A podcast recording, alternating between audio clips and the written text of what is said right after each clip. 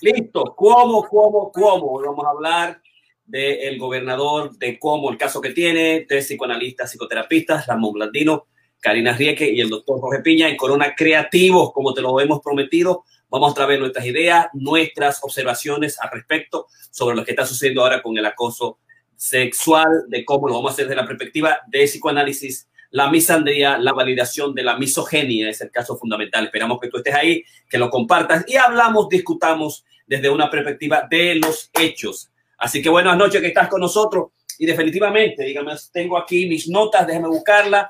Y es que vamos a vacunarnos, ya vacunamos a Gabriel hoy, su primera dosis de la vacuna, yo tengo la mía, Karina tiene la Ramón tiene sus dos vacunas. Si tú estás por ahí, en cualquier lugar del mundo que te encuentres, donde estés, lo importante es cuando llegue tu turno, tómate la vacuna, mantente distanciado. Y lo importante, mientras tanto, mantente en tu burbuja de amor, tus 16, utiliza tus 16 eh, eh, pies de distancia eh, para que no el coronavirus no te atrape, para que el coronavirus no te atrape, el COVID-19 que, que ha tenido más o menos unos 525 mil personas, más de medio millón muertos en los Estados Unidos, 2.4 a nivel mundial. Utiliza tu bozal como yo siempre lo hago y lo traigo aquí. Yo tengo todos los tipos de bozal, así que ya tú sabes, Ramón y Karina lo hacen. Yo lo hago también, definitivamente, me arreglo bien, me pongo mi cosa, ¡wow! Y me cuido. En un año no me dio el coronavirus, hicimos la, la, el, el, examen en la nariz, perdón, y también hicimos la prueba de los anticuerpos y fueron negativos y ahora tenemos nuestra primera dosis. Así que tú tienes que hacer lo mismo, cuídate, ¿no? Y además estoy planificando en el, programa de la semana incluir correr descalzo como Shakira, todas las teorías, las técnicas, la historia, así como los uh, carnívoros, el correr descalzo es antiguo, antiquísimo, es pobre, es barato como el fasting. Así que qué bueno que están por ahí. Así que ya tenemos a la bella Karina que se encuentra ya dentro en el estudio, al hermoso Ramón Blandino, el doctor Piña, como siempre estamos aquí para ti. Esperamos que te quedes. Si tienes preguntas, lo puedes hacer ahora. La dinámica va a ser el doctor Piña introduce a Ramón Blandino. Ramón le va a presentar el tema. Esperamos que ustedes tomen notas, aprendan cosas de este masterclass y luego va a, a, Karina a terminar y yo voy a terminar con mi presentación como lo hacemos cada lunes. Así que ya tú sabes, ¿cómo estás Ramón? ¿Cómo te encuentras? Muy bien, una nueva semana. Eh, pasé el día leyéndome la biografía de Andrew Cuomo y esta noche tenemos cosas nuevas. Esta semana tenemos muchas cosas también. Bienvenidos y gracias por estar con nosotros. Perfecto, la poeta atleta, pues se encuentra por ahí. ¿Cómo te encuentras? ¿Cómo está todo? Dile a, a la gente que está ahí escuchándote cómo te encuentras. La sonido para la poeta atleta de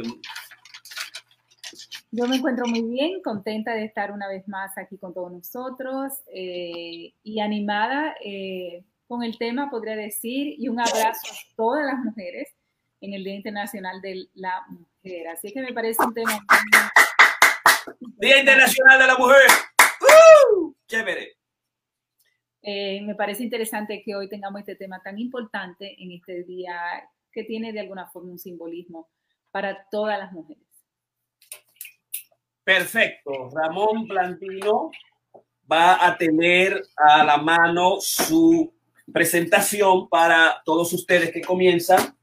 Yo siempre cada eh, día les voy a traer los libros nuevos. Y tengo el libro nuevo de hoy es Born to Run, que es sobre todo el correr con los pies descalzo, descalzo y Run for Your Life. Este es para el doctor Mark, eh, Mark Cocusela y este por Christopher McDougall. Y tengo otro eh, en Kindle por otro por Ted uh, Barefoot, que son los tres maestros del correr descalzo. Así que a partir de ahora, tu coach Barefoot, Jorge, Dale para allá, Ramón. Así que vamos a presentar inmediatamente. Ramón, Ramón, psicoanalista, psicoterapista importante, con más de 20 a 30 años de experiencia en el campo de la salud mental. Es licenciado en, consejería eh, en salud mental y además es licenciado en maestría de, en, marital, eh, eh, terapia marital y familiar. Y tiene una experiencia a nivel de lo que es el trabajo en clínicas privadas, ha sido ejecutivo en diferentes instituciones sin fines de lucro, eh, un apasionado del psicoanálisis con orientación eh, jungiana y además una lista psicoterapista por mucho tiempo, profesor universitario. Así que con ustedes vamos a tener a Ramón Blandino. Ramón Blandino. Sí, gracias Jorge. Buenas noches otra vez. Eh, sí, es el, el, Día Internacional de la Mujer. Me parece que es, es un, un, buen día para esta presentación. Eh, para mí la, la, la, mujer tiene un día que es todos los días del mundo. O sea que pero hoy es el internacional, o sea que está, está, bien como quiera. Bueno, yo antes que nada quiero cualificar esta noche la, la presentación. Yo me estuve leyendo básicamente todo el, el día, un libro bastante largo. Eh, yo lo conseguí en audio libre, desde anoche me lo estoy oyendo, fueron 24 horas consecutivas de eh, Michael Chanel Gerson, que se llama The Contenders, que eh, The Contenders es el, la biografía de, de, Andrew Cuomo, aunque él después hizo otra biografía por su parte, está bien detallada, son 452 páginas y fue de lo más interesante. Pero antes quiero eh, primeramente cualificar la presentación. Lo primero es que no voy a estar haciendo una presentación más que de los facts que encontré en este libro y en algunos artículos. No, eh, no estoy haciendo presunción de inocencia ni culpabilidad. Eh, no estoy aquí eh, para jugar a, Andrew Cuomo. Eh, hay muchas indicaciones que parece que él cometió faltas, pero yo no estoy aquí para, ya hay una, una, comisión esta noche se creó con dos, eh, eh dos abogados que la Attorney General de la ciudad designó eh, y vamos a ver lo, lo, lo, que pasa. Por otra parte, lo otro que quería estar, poner claro es que a pesar de que soy un trabajador de la salud mental, un profesional de la salud mental, eh, la Asociación Americana de Psiquiatría básicamente tiene una póliza, la, la Asociación Americana de Psicología la sigue, que es de no hacer ningún tipo de diagnóstico eh, de una persona mientras está en su cargo. O sea, eh, básicamente no estoy diagnosticándolo, simplemente voy a presentar los, los hechos. Pero es interesante, la, la biografía esta me, me, hizo apasionar mucho en términos de, de una historia familiar que es como de, de película. Y, y, bueno, una parte de su vida eh, fue también de, de, película, que fue la, la, parte de su vida que él estuvo casado con la, sobrina del difunto eh, JF Kennedy, que es Rick Kennedy. Y, básicamente esa época le llamaron el Cuomelot, como le decían el Camelot a, John Kennedy con, eh, con, con, su esposa. Esta era la época del Cuomelot que es interesante. Pero bueno, vamos a hablar quién es Andrew Mark Cuomo. Eh, básicamente es el, hijo del, del difunto eh, gobernador. Eh, Andrew Cuomo es el hijo de Mario Cuomo, que fue gobernador por varios años, que fue una persona muy, muy trabajadora. era emigrante italiano de, segunda generación. Básicamente sus padres, o sea, los abuelos del gobernador vinieron en los años 20 de, de, Italia eran bien, bien pobres y eran, no eran ni siquiera cultos. Los, los abuelos de, de, de, Andrew no, no tenían, eh, no eran literados, pero eran muy, muy, muy trabajadores. Ellos básicamente se ubicaron aquí en, en Queens. Eh, él nació en Queens. El padre eh, puso una, eh, tenía como una especie de bodega y en ese estaban trabajando y se y, fueron progresando la, la familia. El, el, padre fue muy dedicado, eh, estudió eh, abogacía, pero ah, no solamente eso, sino que como muy buen italiano, el padre, pues estaba muy apegado a la, a la iglesia, eh, estudió bastante filosofía.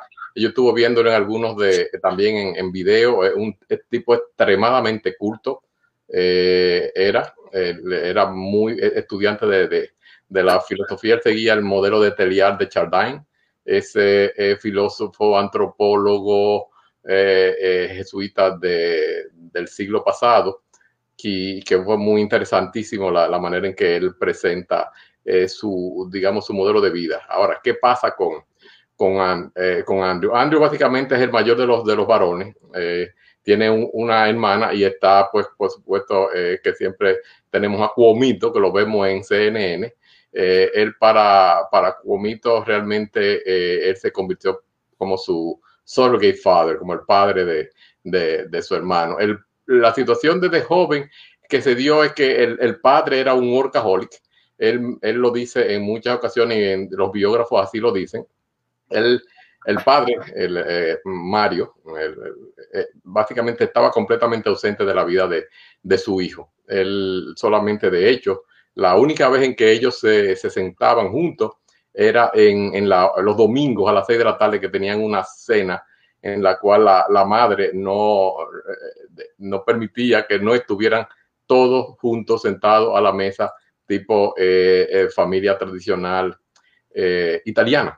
El, el Cuomo, el, el, gobernador, básicamente tuvo una vida bastante interesante de joven. Él era bien entrepreneur, o sea, él hizo de todo. Él a los 14 años, él tenía un negocio de, de, limpiar jardines y de limpiar nieve para hacer, eh, buscarse el, dinero, porque siempre estaba tratando de ganarse dinero. Fue siempre muy, muy deportista, al papá también. Eh, esta las otras cosas que ellos contribuían. El papá le, jugaba, le gustaba jugar basquetbol. Incluso estuvo en un momento eh, considerando la carrera de, deporte, pero después la dejó por, el, por la abogacía. el, el, el, gobernador Andrew pasó por muchísimas cosas. El tipo estuvo trabajando rompiendo eh, eh, pedazos de block para hacer driveway y cargándolo en, un camión de, joven. Después de eso, eh, se juntó con unos amigos, aprendió mecánica a los 15 años, estuvo trabajando en un taller de mecánica. Él hizo muchísimo negocio. Después, más aún, cuando estaba ya, empezó en el college, él manejaba una grúa de la AAA él eh, primeramente arreglaba el carro que podía arreglar y el que no podía se lo llevaba al taller donde, donde él trabajaba. O sea que es una, una cosa interesante. El, la, como él dice, eh, finalmente eh, la, la, relación con su padre, si la vemos desde el punto de vista analítica, fue interesante porque él tenía como una, una competencia con el padre. Él quería, en cierto modo, y él lo dice, que él quería llenarle los ojos al papá, quería satisfacerle. El papá no estaba realmente ahí. El papá quiso que él fuera a estudiar a, escuelas católicas. Él estuvo en, en escuelas católicas todo el tiempo. Eh, en el cardenal McCloskey ahí en, en Queen fue de los primeros, tenía que ir con, con su uniforme, con su corbatique, ese tipo de cosas. La educación fue bastante dura porque ahí tenía unos de esos, eh, esos profesores que eran sacerdotes y le daban duro cuando no, cuando no producía. Él después de esto incluso fue a, una universidad jesuita Upstate era bastante fuerte y no pudo aguantar y volvió para atrás y entonces estudió derecho aquí en, en otra universidad jesuita que fue en, um, en Foreign University. Y, y, básicamente él estuvo muy, muy de cerca a todo lo que era la, también la religión, porque eso era parte de, de la familia, la familia tradicional italiana. Él, básicamente, el padre era bastante, como dicen, detached en ese sentido, pero tenía como una ética muy, muy fuerte y le, le inculcó eso a, a, su hijo de que tenía que llegar lejos, que él había podido lograr ese sueño americano de venir desde Italia y, y fue pues básicamente eh, llegó a ser gobernador del, del estado. Sin embargo, él, él, ellos dicen que el, que el Cuomo, el gobernador, es una persona muy estratégica, mientras que el padre era bien filosófico, poeta, eh, tenía muchas, muchas otras cosas que, que necesariamente, bueno, en su época él llenó un, un, gran espacio aquí en el estado de Nueva York, es una persona que, que fue muy querida por, por todos, los, los que eran eh, demócratas y los que eran republicanos. Eh, Cuomo, yo tuve la oportunidad de conocerlo, uh, realmente a mí eh, me parece una personalidad muy fuerte y extraordinaria. Yo lo conocí, curiosamente, a Jorge en Crotona, eh, donde tú estuviste después trabajando. Él era el secretario de, de HOT, secretario de, de, vivienda de los Estados Unidos, y él estaba bien involucrado en el movimiento anti-homeless. O sea, él realmente todo el tiempo estuvo muy, él fue buscando su niche, él buscaba como dónde él meterse y se metió por, por la parte de, de los homeless. Él cuando lo pusieron en HOT, eh, básicamente Clinton lo puso ahí, pensaron que él, él, se iba a quemar. Esa era la, la HOT, la Urban Housing and Urban Development, era la agencia encargada de todos los proyectos de, de vivienda y él básicamente eso estaba destruido. Cuando llegó incluso la estaba empezando a encerrar y él de una manera radical y traumática la recuperó y impulsó fuertemente los, los programas de, de, vivienda para eh, los, eh, los homeless. Incluso le metió mano a los dueños de vivienda que le estaban rentando, a grandes poderes económicos, grandes landlords y, y le, metió mano y consiguió recuperar muchísimo dinero por esa parte. también promovió y amplió el programa de sección 8. Eso fue en el 1998 y fue una lucha bastante, nadie pensaba que el tipo lo podía hacer. de hecho, una de las que lo está ahora, lo está demandando, era su secretaria de prensa en ese entonces. Y por eso él dice que a, esa él no le hace ni caso porque esa después estuvo trabajando y, me estoy refiriendo ahora, estoy buscando el nombre por aquí, o sea que un momentico porque la tengo a, mano. Ella estuvo trabajando después con con, con el Di Blasio, con el alcalde Di Blasio y eh, sigo hablando en lo que le encuentro el nombre de esta persona. Eh, bueno, el asunto que queremos decir con esto es que realmente él ha sido muy... Eh, todas las personas lo, acusan, de hecho, incluso las personas allá en, en, en Hot, que el tipo era un bulldog, o sea, que el tipo era realmente prepotente, pero claro, así fue que él logró enderezar esto. Me refiero a la persona que lo, que lo está acusando, que es la quinta, es Karen Hinton. Karen Hinton fue la, la secretaria de prensa de Hot y después estuvo trabajando con, eh, con el alcalde eh, Bill de Blasio. Ella, dice que realmente eh, lo que está, de hecho, este es un artículo que salió en el Daily News de Nueva York de Michael Garland el febrero 24 del 21, donde ella decía que la, la política del pene se ha permeado, se ha metido en los altos niveles de la administración de De Blasio y de Cuomo y que no se queda ahí, eh, sino que se, también se pande hasta sus staff, a, sus miembros de, esos departamentos. Eh, Di Blasio armó un lío grandísimo defendiendo de, ella porque él dice que realmente ha sido un tipo consagrado y que no solamente respeta a Chili McGray, eh, su esposa, sino que realmente ella es su mejor consejera. De eso yo puedo dar testimonio, porque yo conocí también a la esposa de, del alcalde. podemos tener diferencia en, en, términos de apreciar lo que él haya hecho o no haya hecho, pero ella ha sido una propulsora de la salud mental y él tiene unos grandes proyectos que es Chili McGray. Y el, y el tipo definitivamente, ahí la mujer es la que, la que define lo, lo, que se está haciendo muchísimas cosas, el poder detrás del trono. No es lo mismo que pasó con, eh, con Cuomo. Cuomo, pues como le digo, no solamente eh, lo, lo pintan como un bulldog desde el punto de vista de su interacción interpersonal, sino que que realmente también en su vida eh, íntima, él fue, digamos, algunos de estos, y ahora estoy reportando algunos de los artículos que he estado leyendo, que él cuando se iba a casar, él tiene 64 años, para que ustedes tengan una idea, cuando se iba a casar con Kerry Kennedy, eh, antes de eso, él hizo como una rueda de prensa. Básicamente se juntó en un restaurante con un montón de periodistas y para preguntarle que qué ellos pensaban, que si eso era una, como una buena idea. Y él ni siquiera se le había propuesto a ella. O sea que eso fue una cosa bien, bien curiosa. Eh, eh, un artículo en la revista Marie Claire de abril del año pasado por Catherine Noe dice que Kerry Kennedy era, era una activista bien fuerte en términos también de, asuntos sociales, eh, pero básicamente él nunca se integró a la familia, o sea, él se casó con ella, crearon lo que, como dicen, el cuomelot, y eh, ella realmente se hartó del tipo, porque él los invitaban a, la, familia Kennedy, a las diferentes eh, casas que ellos tenían, y él pues nunca iba. Eh, él nunca se ocupó de, hijas ni de la mujer. Básicamente nada más era trabaja y trabaja y trabaja y trabaja, que es lo que tenemos. O sea que eh, en ese tipo de, de situaciones la mujer le decía, mira, ponte para donde te vean, porque realmente las mellizas, eh, son las dos primeras hijas son, son gemelas, no mellizas, y, tiene la, otra, pues ellas necesitan de ti y él básicamente pues nunca, nunca estaba presente. Él no estaba físicamente presente en las la relación. Él se la pasaba tratando de superarse en términos de dónde era que iba a llegar. Y, en cierto modo, pues el biógrafo dice tratando de competir con su padre. Él dice que, eh, y, básicamente a veces hace unos análisis eh, tipo psicodinámico en el cual decía que él quería no solamente superar, sino que quería acabar con el padre, matarlo, como, como decimos simbólicamente en la teoría del psicoanálisis.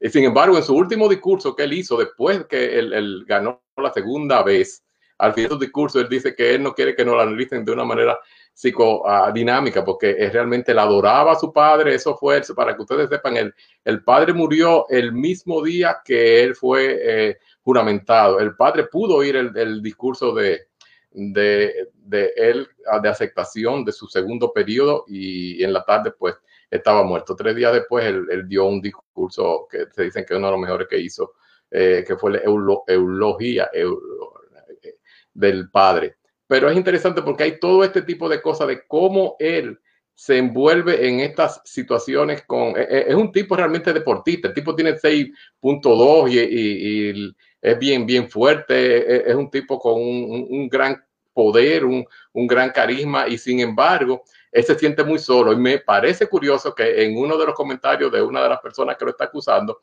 él decía que él estaba solo y, que él necesitaba compañía, que le buscara una novia, este tipo de cosas que, es interesante porque eso básicamente en la autobiografía en un par de veces él decía que se sentía solo. Pero realmente es que él, se, se, hizo solo. Por ejemplo, cuando él estaba casado con, ah, con la, la, Kennedy, él nunca se tuvo como amigos con, con él. Era básicamente los, los amigos de ella y de ahí fue que vino mayormente el problema, porque estaba tan ausente que uno de los, una, la, única pareja que él tenía de amigos resultó ser que con la que ella finalmente por la que lo, lo dejó.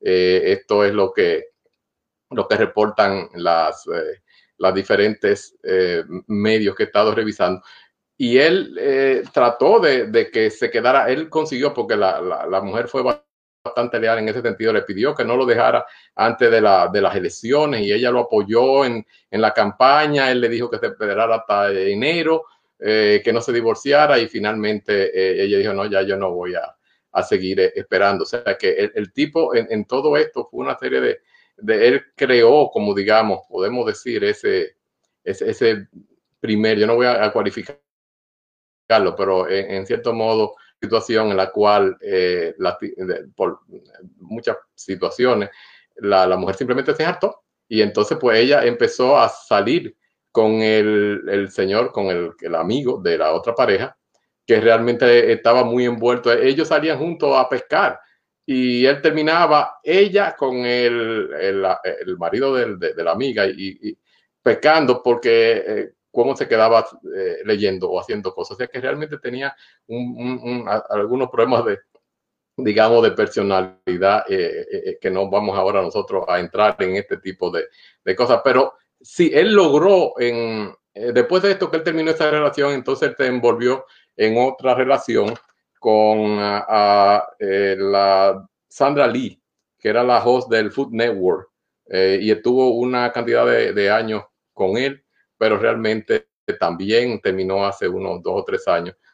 Tiene, ella también decía que él era muy eh, centrado en él mismo, para no decir egoísta o, este tipo de, cosas. Y es por eso que ella, que era una mujer bastante independiente, pues también lo deja. O sea que la, la, la segunda mujer que él tuvo, y tuvieron unos años, ella tuvo eh, casi, eh, creo que 14 años con ella. O sea que estamos eh, hablando de una persona realmente que, que tiene un gran poder por una parte y tiene un, gran deseo de, de, superar al, padre y, y, termina entonces en unas situaciones bastante eh, eh, traumáticas, embarazosas para muchas personas que han sido afectadas. Y cuando están hablando de, del abuso, digamos, sexual, no solamente eh, lo está, están hablando, estuve viendo que ah, no, no, solamente lo reportaban mujeres, sino que hombres, que, él, que básicamente dicen que el, el tipo era un bully y que él los, trataba de una manera también mala. Así, eh, eh, eh, él todo esto a que eso es parte de la cultura italiana. Por ejemplo, en una de las fotos que reporta cuando él estaba tratando de dar un beso a una persona, él, él, él sale así que le, le estaba agarrando la cara con las dos manos él, y él dice que esta es la manera que él veía a su padre y lo hacía y él, y no, y, me, y él decía yo eso no es una cosa que nosotros lo hacemos con las mujeres lo, agarramos la, la, la, cara y lo acercamos y le damos besos de los dos lados, y eso a la, a la mujer y a los hombres, claro, es, es una, una, situación bastante problemática porque uno tiene que entender que eh, esto no necesariamente es eh, apropiado, ni estamos en la época de su padre, ni su padre nunca fue acusado de, ese tipo de, de, conducta.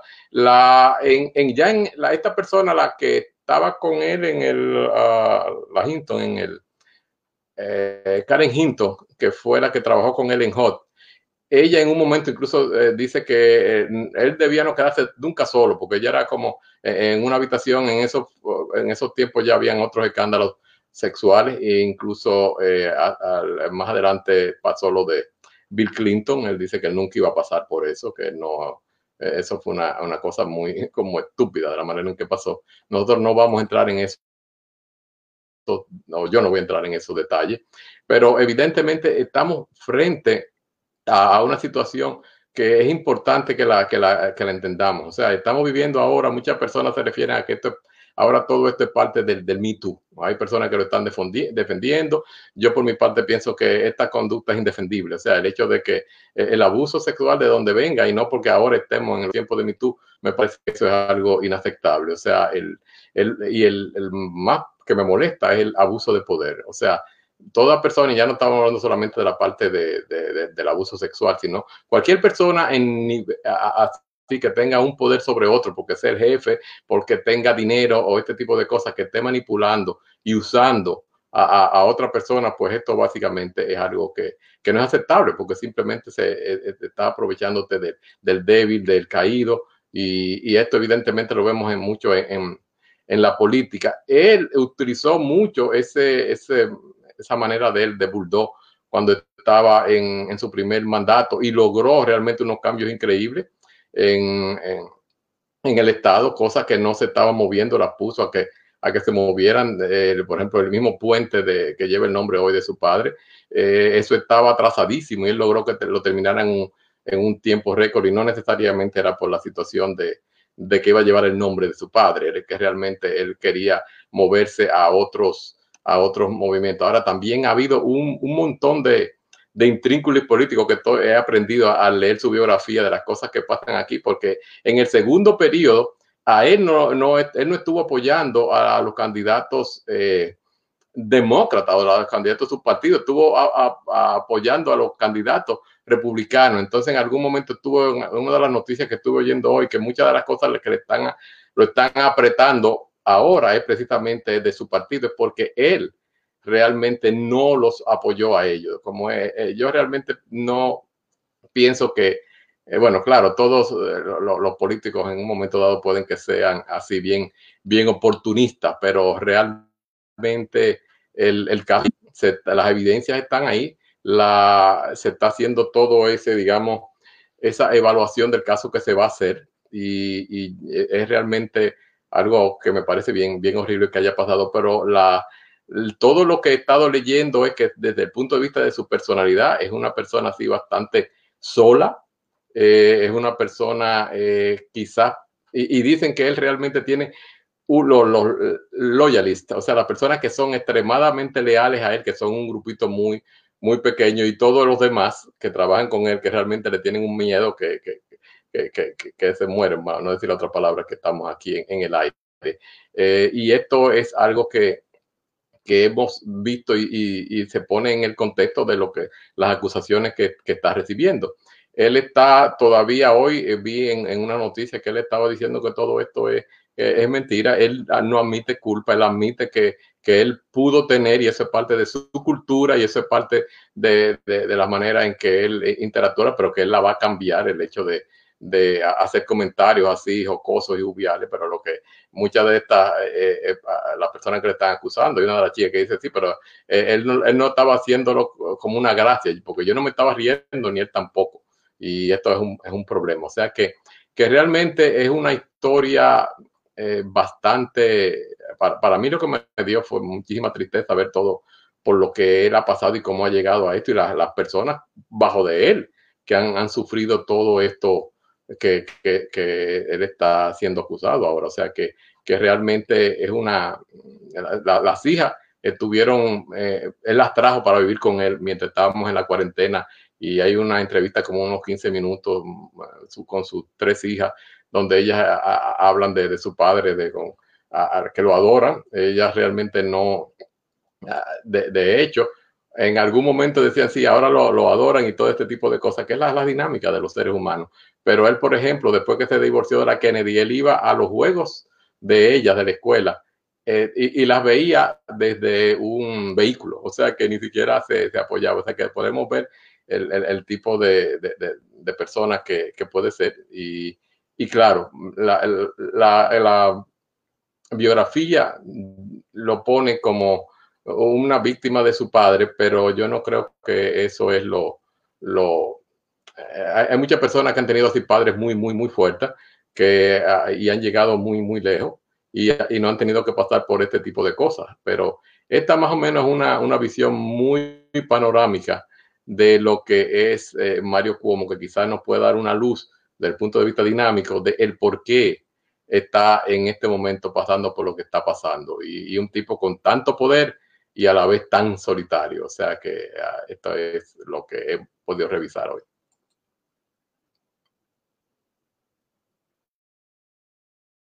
Vamos, perfecto, Ramón. Vamos nosotros a pasar a que se integre la poeta atleta que ya está aquí adentro para que presente su, la, su, segunda parte. Con ustedes vamos a presentarle a la psicoterapista, experta en salud mental y coach de la USA, USATF y de la RCA eh, Clínica y Metapoeta Atleta, Karina Rieke.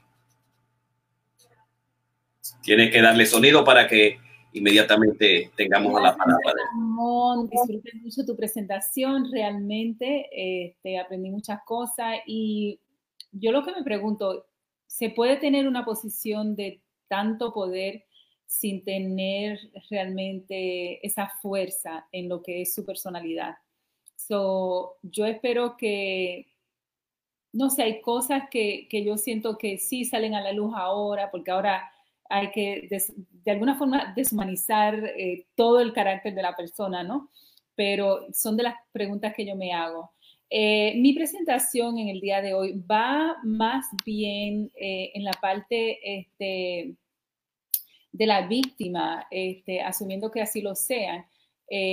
yo, yo me siento igual que Ramón, yo, me, yo, yo no tengo ninguna razón por la cual negar eh, cualquiera de las alegaciones. No, realmente eh, no creo tener ninguna razón, eh, pero siento que hay una investigación y creo que es importante dar, dejar que esa investigación se desarrolle ¿no? y traiga sus conclusiones. Y eso me parece, me parecería justo, ¿no?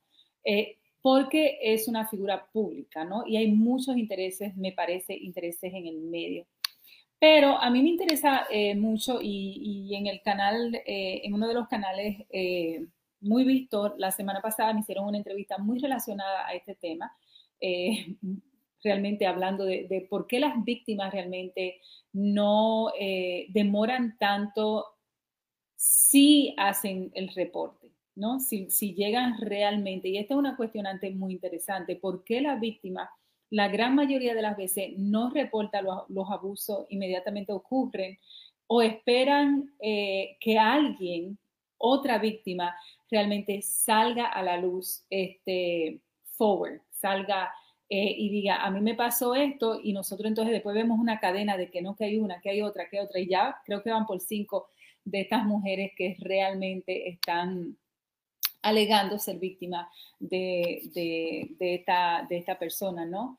Eh, y incluso muchos sobrevivientes, eh, aquí hay un estudio que a mí me pareció muy, muy importante, donde dice que mil personas que fueron violadas, mil, 994 de los perpetradores de ese crimen, de esa violación, eh, caminaron libres después que se le haya hecho, este, se le haya emitido, eh, hayan ido a juicio. Es decir, 994 de los mil que fueron acusados terminando caminando libremente en la calle. Esto, y esto fue un reporte que hiciera el Foro de Justicia de, en las estadísticas que presentara del, mil, del 2010 al, al 2014. A mí me pareció esto sumamente alarmante, muy penoso. Y quizás pueda contribuir al hecho de que tan pocas eh, mujeres realmente quieran reportar. Si, primero a mí me daría mucho miedo saber que, que, que el porcentaje de los que son acusados de, de 1.994, es decir, de mil personas, solamente seis realmente van a prisión. Seis. De acoso de violación. No estamos hablando de otro tipo, específicamente violación. Seis personas solamente de mil realmente llegan a ser enjuiciados. Esto quiere decir que los perpetradores eh, de abusos sexuales muy bien no van a ir a prisión eh, y, este crimen van a quedar realmente sin ningún tipo de justicia. Este, y esto incluye que van a haber consecuencias realmente emocionales, físicas, psicológicas, eh, de acuerdo al reporte que, acabo de, presentar. Eh, una de las razones principales eh, que por qué las mujeres realmente no reportan los abusos es porque se tienden a minimizar o se tienden a negar lo cual es bien interesante. Eh, primero tú minimizas el abuso. Bueno, quizá, quizá no es como yo lo siento. Bueno, quizá no fue tan mal. Bueno, quizás realmente, eh, quizá yo me puse muy nerviosa y, o, realmente pasaría o no pasaría. Este, muchas mujeres eh, se niegan a creer realmente que fueron abusadas eh, por, el factor de que las personas que abusan realmente tienen una posición de poder eh, a su lado. Por lo general son personas muy allegadas este, y esto realmente juega un papel determinante este, al, para la víctima. Es decir, las mujeres tienden a negar o a minimizar el abuso, este, ya sea porque el abusador viene eh, cercano a ella, ya sea por un maestro, un cura, ya sea porque es un padre, un tío, el mejor amigo del padre, quizá un vecino, es decir, muchas eh, eh, razones por las cuales suceden estas cosas. El otro punto y la, la razón número dos, según el estudio, es que hay mucho miedo a las consecuencias que estas denuncias pueden traer consecuencias a perder el trabajo, eh, a consecuencias a tener que buscar otro trabajo, eh, consecuencias a no tener la promoción merecida, eh, consecuencias de, que te pongan, bueno, tú eres una cabeza caliente, tú eres un troublemaker, este, tú siempre andas buscando lío. y esa es la segunda razón por la cual realmente las mujeres que son abusadas tienden a no hacerlo. El punto número tres es miedo eh, a no ser creída. Y este es un miedo muy auténtico. Eh, la, conducta eh, con agresión sexual realmente pasa no siendo reportada porque los, las víctimas realmente tienen que pasar por un escrutinio eh, muy exhausto, muy realmente cansoso, eh, donde tienen que repetir la historia y al final muchas veces, y la gran mayoría de veces, no van a ser creídas. Y se sabe, esto no es algo de que, oh, lo que pasa es que yo fui, no me creyeron, me humillaron, se burlaron. Yo lo he escuchado este, de muchas de mis pacientes pero es que algo que tú sabes, no es que tú vas y tú dices, bueno, yo no voy a seguir por esto. No, es que ya todas nosotras sabemos que eso es lo que va a pasar, de que va a haber muchas, que incluso van a haber dudas de la misma persona cercana a ti, ya sean este, que comienzan a dudar de tu responsabilidad, de que comienzan a dudar realmente si pasó o no pasó, ya sea de familiares, de amigos cercanos, de personas queridas es decir, la misma gente comienza a dudar de ti. El punto número cuatro es la vergüenza. hay mucha vergüenza realmente, lo cual trae mucha eh, intensidad en las emociones este, y en los hombres alrededor de esta experiencia de violación y abuso. Por la misma naturaleza realmente de humillación y deshumanización que hay en el proceso. las víctimas se sienten invadidas eh, y simultáneamente experiencian también una deshonra a lo que es su dignidad, porque se sienten realmente desamparadas este, y a la merced de que la otra persona me va a creer. Eso realmente hay, hay un, sentido de vulnerabilidad que se encuentra en muchos de los pacientes que nosotros vemos que es realmente alarmante eh, y es preocupante cómo nosotros hemos creado, es como es como, es como si ya fuera una experiencia automatizada. Es como si fuera realmente una experiencia que ya es parte de cómo uno realmente reacciona, ¿no? Y eso me parece realmente muy alarmante. Ese sentido de vergüenza eh, que, se le causa a la víctima de, blame, de realmente culparlas eh, por, los mismos eh, perpetuadores del, caso. Es realmente avergonzoso. Este, hay una, una persona que reportó eh, que a los 14 años fue realmente eh, abusada. fue un caso muy controversial. Yo no quiero ni siquiera entrarme y dar los números por un candidato republicano este, en el Senado de Alabama. ya estoy diciendo casi todo. y ella lo que dice fue, yo me sentí responsable yo sentí que yo era una mujer mala en el proceso. Esas fueron parte de las declaraciones que ella, que ella dio. Entonces, voy a traer un poquito de lo que es la historia realmente en lo que son los abusos eh, de violación sexual. Eh, hay otra razón también muy, muy importante de por qué las mujeres no reportan este tipo de abuso, eh, ya que muchas mujeres son realmente violadas de niñas, de jóvenes, y vuelven a ser abusadas este, y violentadas sexualmente de adultos.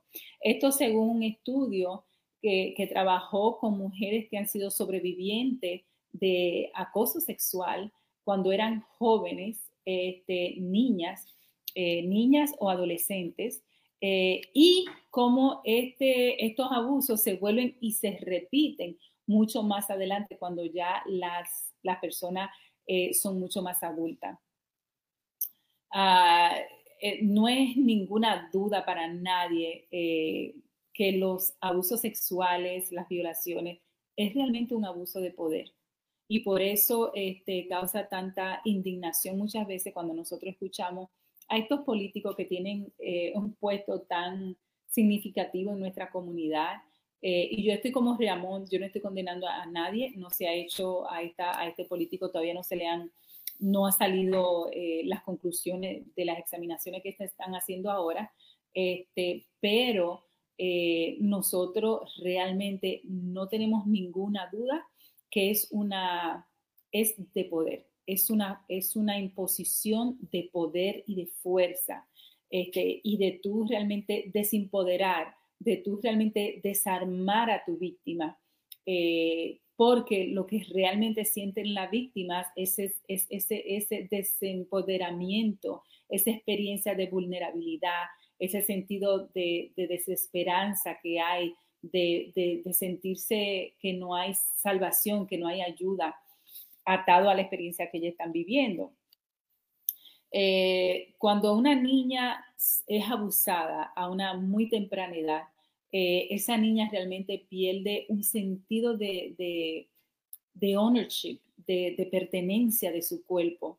Eh, por lo general tiene mucho problema de autoestima, este, tiende a ser una persona con mucha shame, con mucha vergüenza, este, y le da mucho trabajo realmente adquirir lo que es su, autoestima y fortalecerla, ¿no? Porque hay un sentido de violación más allá de la física. Es realmente un sentido de desempoderamiento donde tú pierdes el sentido de tu identidad.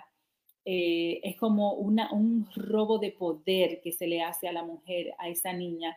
Eh, y nosotros sabemos que, que, estamos hablando que hay niñas que han sido abusadas a días, meses de haber nacido, este, niñas de cuatro años, de tres años, de dos años, como niñas eh, jovencitas de ocho, nueve años, como también teenagers, jóvenes adolescentes. Y realmente lo que se le hace es un robo a ese poder que nosotras este, debemos de tener, ¿no? Ese sentido realmente de, eficacia, ese sentido de, autonomía. Eh, que realmente se va por las circunstancias atroces que, que vive, ¿no? Y que, que, y, que, y que experiencia en una edad de mucha vulnerabilidad. Este sentido de, de vergüenza, este sentido realmente de, de, de miedo, de desempoderamiento, realmente es un, según el estudio dice, es un, un sentimiento que es acumulativo que tiene un efecto acumulativo, dependiendo realmente eh, el, tipo de abuso que se ha hecho. Este, muchas deciden olvidar el incidente eh, y otras eh, deciden, este, decir que nunca pasó y otras lo único que hacen es mantenerlo vivo. Es decir, que de alguna forma es muy difícil llegar a una conclusión de cuál es la forma mucho más efectiva. Yo siento que de la forma eh, clínica que nosotros, eh, que, alrededor de lo que es la psicoterapia, nosotros realmente planteamos, no es tú realmente cambiar eh, tu imagen de lo ocurrido. Eso no es lo que nosotros este, como terapistas buscamos, pero sí nosotros lo que buscamos es una sanación este, a través del conocimiento de lo ocurrido. Es decir, tiene que haber un conocimiento porque si no sabemos las secuelas que hay cuando tú dejas todo en el inconsciente, ya que muchas de nuestras acciones, de nuestros sentimientos se producen en el inconsciente realmente ah, y están eh, formuladas por esas experiencias y muchas veces se, convierten en ellas mismas en monstruos este, por no saber bregar con un dolor que no se reconoce. Entonces, por eso es importante reconocer lo ocurrido, reconocer el dolor este, y afrontarlo y usar mecanismos de fortalecimiento en el proceso, eh, eh, pero nunca tratar de, y move por supuesto, y, tratar de salir de un estado de victimización que, que muchas veces se encuentra, obviamente, la persona afectada, este, pero nosotros no buscamos eso ni queremos eso. Es decir, nosotros, mm, eh, yo estaba escuchando en esta semana a Jordan Peterson, eh, que nosotros hemos hablado mucho en este programa de él, y él una de las cosas más lindas que dice, vivimos en realmente un espacio donde nosotros no estamos exentos de, de tragedias. Desde que nacemos vivimos con la tragedia de saber que no vamos a morir. Este, y a cada rato realmente nosotros tenemos que excavar para buscar grandes eh, realizaciones y momentos en nuestras vidas, no solamente en nuestras vidas, pero en la vida realmente de, las personas que nosotros amamos. Pero es saber nosotros este, cómo darle sentido a nuestra vida con esas cosas y buscar la felicidad de esa, con esa perspectiva, ¿no? Y eso a mí me parece sumamente, eh, sumamente eh, interesante. ¿Por qué realmente la víctima de abuso sexual de estas índole de violación o harassment no vienen rápidamente a poner el abuso. Porque realmente tú tienes que esperar que haya una de ellas que diga yo, esto me está pasando a mí, that's it, no more, y, comienzan a pelear, ¿no? Este, ¿Por qué viene una y por qué viene otra? Y la gente realmente, no solamente yo, todos nosotros nos hacemos esa pregunta y muchos traen lo que es la duda en el proceso eh, bajo esta misma interrogante. ¿por qué tú esperaste tanto para hacer la denuncia? ¿Qué fue lo que pasó? Pero, pero, pero ¿por qué no lo hiciste antes? ¿Por qué ahora cuando están todas las cámaras eh, enfocadas en la otra persona, realmente ahora que tú quieres salir? Entonces, mucha de la cuestionante a esas víctimas viene desde esa pregunta, pero ¿por qué tú estás esperando tanto? ¿Por qué ahora si te pasó hace cinco años, te pasó hace diez años, te pasó hace dos años? ¿Por qué no fuiste forward? Eh, eh, y, por qué esperaste hasta ahora para hacer alegaciones de, esta índole a la persona, ¿no? Hubo un estudio que se hiciera con el Equal Employment Opportunity Commissioner que reportó que recibió 200 mil alegaciones de índole sexual eh, por mujeres eh, y 83 fueron las que solamente hicieron alegaciones eh, judiciales en contra de sus perpetuadores. 83 personas de 12 mil. Esas son cifras realmente sumamente alarmantes y penosas. Entonces, por eso se cree que realmente esto que nosotros vemos es simplemente como el iceberg, es como la puntita del hielo. Y abajo lo que hay es un tremendo hielo de tamaño realmente eh, enorme, ¿no? Eh, hubo un, estudio que se hiciera el año pasado por el comisionado este, en, esta organización, quien dijo que el, harassment eh, nunca tampoco se lo dice a una persona de autoridad. Es decir, que estas cosas, eh, como yo dije ahí, 12 mil hicieron los comentarios, pero no hicieron el reporte a las autoridades realmente específicas que tenían que, dar el reporte. Eh, donde típicamente la mujer hace es realmente por cuestión, como yo dije, que lo niega, eh, no quiere que le estén cuestionando, no quieren que la ponga en duda. Este, hacen diferentes atentos de hacer la denuncia, a veces muchas veces lo ignora, a veces se lo olvida, este, y esto se convierte en, un comportamiento realmente. Entonces, muchas de las víctimas comúnmente eh, se quedan con el trauma, eh, pero no hacen la, denuncia. 12 mil eh, se supo que tuvieron problemas de índole de abuso sexual, 83 personas realmente hicieron la denuncia eso es realmente para nosotros cuestionar qué es lo que está sucediendo. Yo no creo que yo tenga realmente la, razón, que yo tenga como la conclusión, pero yo siento que son cuestionantes importantes de nosotros traer a la, luz qué tipo de sociedad realmente nosotros vivimos, donde una mujer no se siente confiada, no se siente segura, no se siente eh, eh, fuerte, para hacer ese tipo de denuncia. Es decir, qué es lo que nosotros hemos creado a nivel familiar, a nivel comunitario, a nivel social. Es decir, hoy fue muy interesante porque fuimos a vacunar, como dijo Jorge, a mi papá, eh, y me encanta estar con él, me da mucha, mucha alegría y satisfacción. Y después, casualmente, fui donde mi amiga que amo, Mercedes Polanco, y en lo que ella y yo cocinábamos, estaban poniendo todo este rollo que hay ahora con, con con los príncipes de, Inglaterra. Y fue tan interesante ver dos personalidades en el televisor realmente cuestionando declaraciones importantes de racismo, este, lo cual es muy peligroso. Y había gente cuestionando de que, oh Dios mío, pero ¿cómo esta muchacha viene aquí a los Estados Unidos, se sale de la realeza y comienza a hacer estas denuncias? Ella no debería decir nada. Yo tengo una opinión muy particular, no la voy a compartir, pero yo siento que, ¿cómo yo voy a condenar que, que alguien quiera hacer una denuncia? Que a mí me parezca que quizá no sea el medio, bueno, que tal vez, quizá no sea el timing, bueno, tal vez, no sé.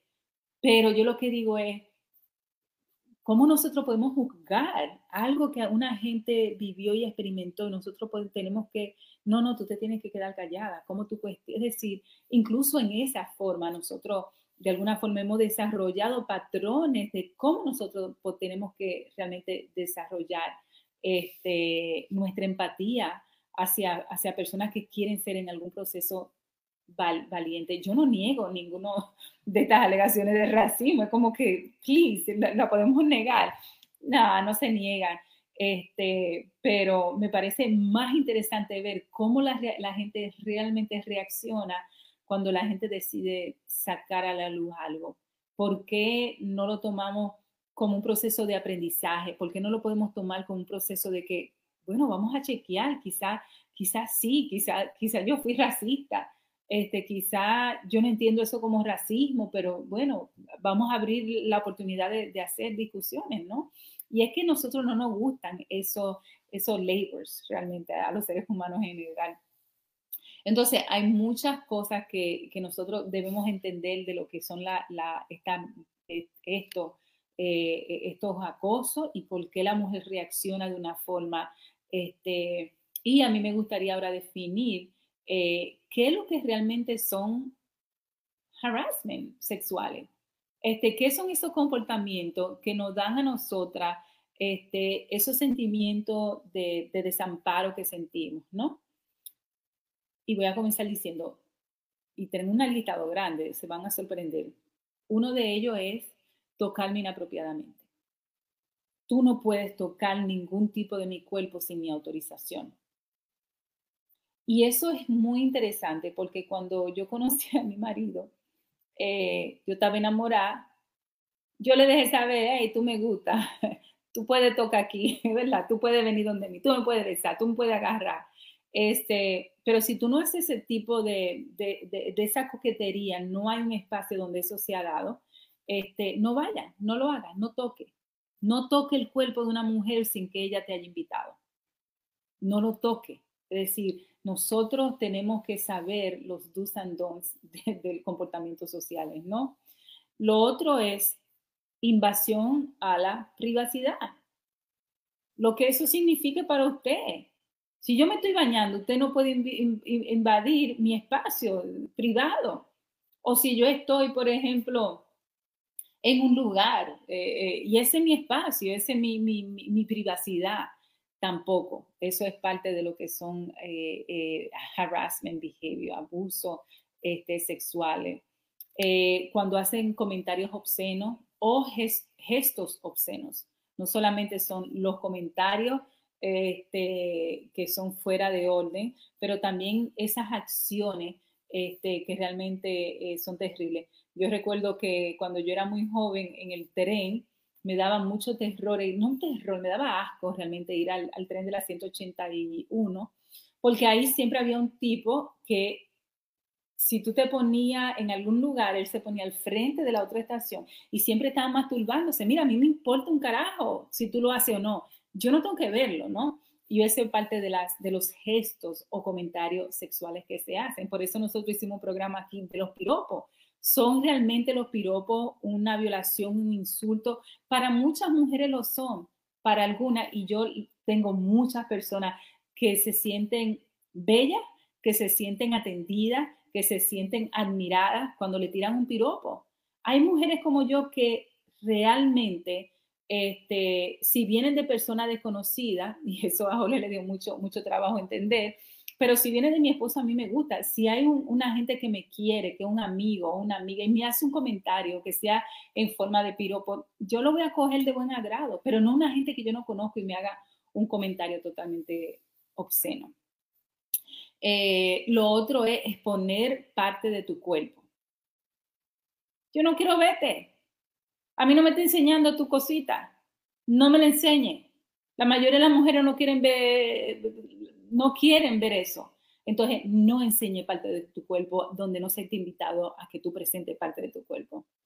Eh, lo otro es enseñar eh, imágenes gráficas, ya sea sexuales o ya sea de partes privadas, ¿no? De partes íntimas.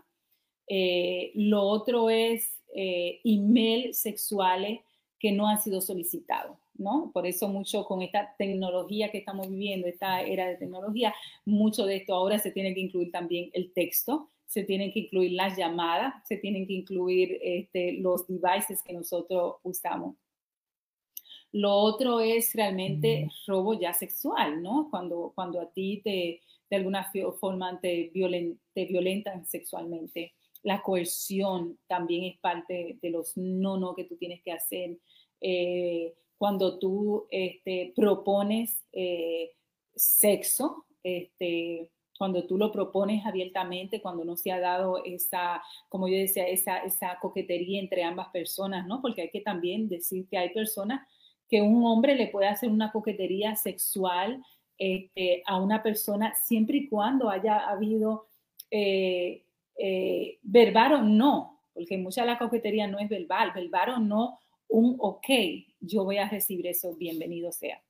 Este, favores sexuales, eh, que te ofrezca, ofrezcan también regalos. Si alguien te ofrece regalos por algún favor, este, eso es una ofensa igual, de igual forma. Negarle a una persona promoción, negarle a una persona este, un aumento de sueldo, eh, ya si trabaja en una corporación. Y también este, tú describirle a una persona eh, un, acto sexual este, o eh, enforzarte tú en un acto sexual con una persona. obviamente, solicitar este, sexo oral o dar sexo oral sin, sin el permiso, darle sexo oral a la persona. Eh, ya sea imponer, este, imponer, eh, imponerte sexualmente eh, con una persona, ya sea verbal, ya sea vaginal o ya sea anal. Es decir, de cualquier forma que tú lo pongas, tú no te le impones a una persona que no te ha solicitado, este, y menos a la fuerza. Que te droguen este, también es algo que no es... y eh, que tú no estés, eh, quizá una persona no te droga, pero quizá una persona te encuentra ya drogada este, o drogado, no debe de, imponerse sexualmente en contra de, ¿no? Y no tiene realmente la capacidad para una persona decir sí o no. Yo creo que nosotros reconocemos que los asaltos y los abusos sexuales eh, realmente son limitados, ¿no? Es algo que se tiene que dar en situaciones muy específicas eh, por el espacio, ¿no? Por, por, donde uno se encuentra. Eh, y también eh, es una conversación que nosotros entendemos, se tiene que hablar. Es algo que nosotros no podemos seguir, dejar que solamente venga la conversación cuando nosotros vemos un caso famoso en televisión, porque realmente si tú te pones a ver, son muchos los casos de víctima sexual que hay las víctimas este, masculinas eh, también son, existen y tienen eh, y, también sufren de no traer a la luz eh, estos abusos y de igual forma tienen vergüenza. Entonces nosotros muchas veces nosotros decimos, es como que es como matemático, ¿no? Oh, abuso sexual, nosotros muchas veces decimos, bueno, es la mujer. No, muchos hombres, niños, jóvenes sufren de abuso sexual y de igual forma tienen la gran vergüenza. Y es realmente la vergüenza una de las razones primordiales por qué no salen a relucir estas demandas. Eh, la vergüenza tiene una intención emocional muy, muy grande en los hombres y las mujeres que realmente reciben, eh, que son afectadas por violaciones este, o por abuso de algún tipo sexual. Eh, la vergüenza es una, respuesta realmente natural, según dicen los expertos, eh, eh, natural cuando se ha sido violado o se ha sido abusado.